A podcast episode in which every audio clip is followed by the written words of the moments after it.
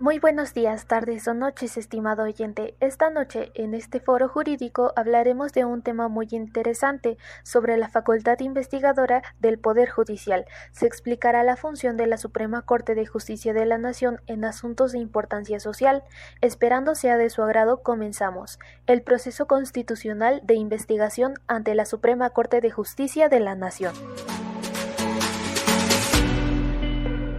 Para iniciar este tema, es preciso señalar que la investigación será competencia de la Suprema Corte de Justicia de la Nación cuando sea considerada la gravedad de la violación de las garantías individuales o bien los derechos fundamentales. No obstante, al tratarse de la investigación de delitos federales, corresponde a la Fiscalía. En cambio, cuando se trate de violaciones al voto público, corresponderá a las autoridades electorales. Los casos en que la Suprema Corte de Justicia de la Nación realiza la investigación son con fundamento en el artículo 97 constitucional, en el segundo párrafo, en el cual faculta a la Suprema Corte de Justicia de la Nación para investigar algún hecho o hechos que constituyan una grave violación de garantías individuales o bien derechos fundamentales. Es así que la Suprema Corte de Justicia de la Nación podrá nombrar a uno o varios de sus miembros, algún juez de distrito, magistrado de circuito, o bien designar a uno o varios comisionados especiales cuando lo juzgue necesario, o bien por solicitud del Ejecutivo Federal, alguna de las cámaras del Congreso de la Unión, o bien el gobernador del Estado. También podrá solicitar al Consejo de la Judicatura Federal que averigüe la conducta de algún juez o magistrado federal. Las hipótesis en las que el Congreso Constituyente otorgó originalmente a la Suprema Corte de Justicia Justicia de la Nación la facultad indagatoria son para conocer de la conducta de algún juez o magistrado federal, investigar hechos que constituyeran una violación de alguna garantía individual, indagar sobre hechos violatorios al voto público y averiguar sobre la comisión de algún delito castigado por la ley federal.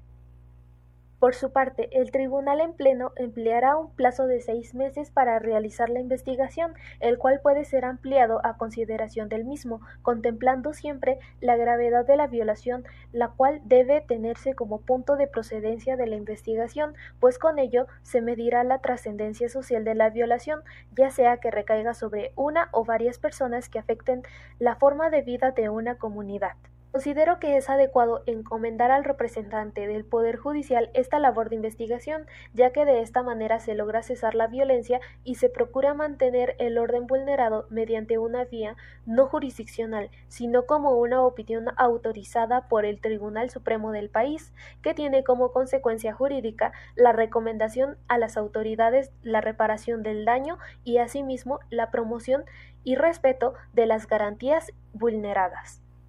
Como ejemplo y posible propuesta de caso considero debe investigar la Suprema Corte de Justicia de la Nación es la jornada electoral para la renovación de las autoridades auxiliares y consejos de participación ciudadana en las 48 delegaciones y 37 subdelegaciones de Toluca, que se llevó a cabo el pasado 20 de marzo del año 2022 donde la ciudadanía acusa a la planilla roja de haber cometido fraude electoral, puesto que la gente de dichas delegaciones recibió acoso por parte de integrantes de la planilla roja cerca de las urnas, donde eran forzados a mostrar una foto del voto en beneficio de la planilla ya mencionada. Asimismo, se alude el compro de votos a personas vulnerables, entre ellas